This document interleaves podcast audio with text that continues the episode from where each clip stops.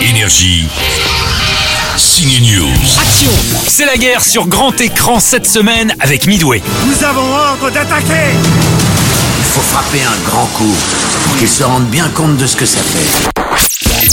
Direction l'océan Pacifique en 1942, pleine guerre mondiale. Quelques mois plus tôt, les Japonais viennent de détruire la flotte américaine à Hawaï à Pearl Harbor. Ça ne peut plus se reproduire. Alors, vengeance En tout cas, une nouvelle grosse bataille navale se prépare à Midway. Si on perd, les Japonais envahiront la côte ouest. Seattle, San Francisco, Los Angeles.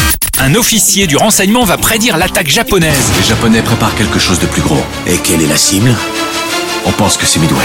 L'acteur Luke Evans, qui incarne Owen Shaw dans la saga Fast and Furious ou encore Gaston dans La Belle et la Bête, joue dans Midway un héros, un vrai, un commandant qui d'ailleurs a été décoré pour son action à Midway. On est conscient, nous les acteurs, qu'on a tous une immense responsabilité d'incarner des personnages réels. On sait bien que les enfants, les familles de ces soldats vont voir le film et ce que leurs ancêtres ont fait lors de cette guerre. On se sent donc responsable de raconter la vérité, d'être au plus près de nos personnages pour raconter cette bataille extraordinaire qu'ils ont livrée.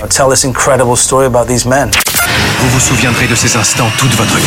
C'est Roland Emmerich, le réalisateur d'Independence Day, qui commande le navire. Les héros sont incarnés par Woody Harrelson, qui est d'ailleurs en ce moment à l'affiche dans la suite du très drôle Zombieland.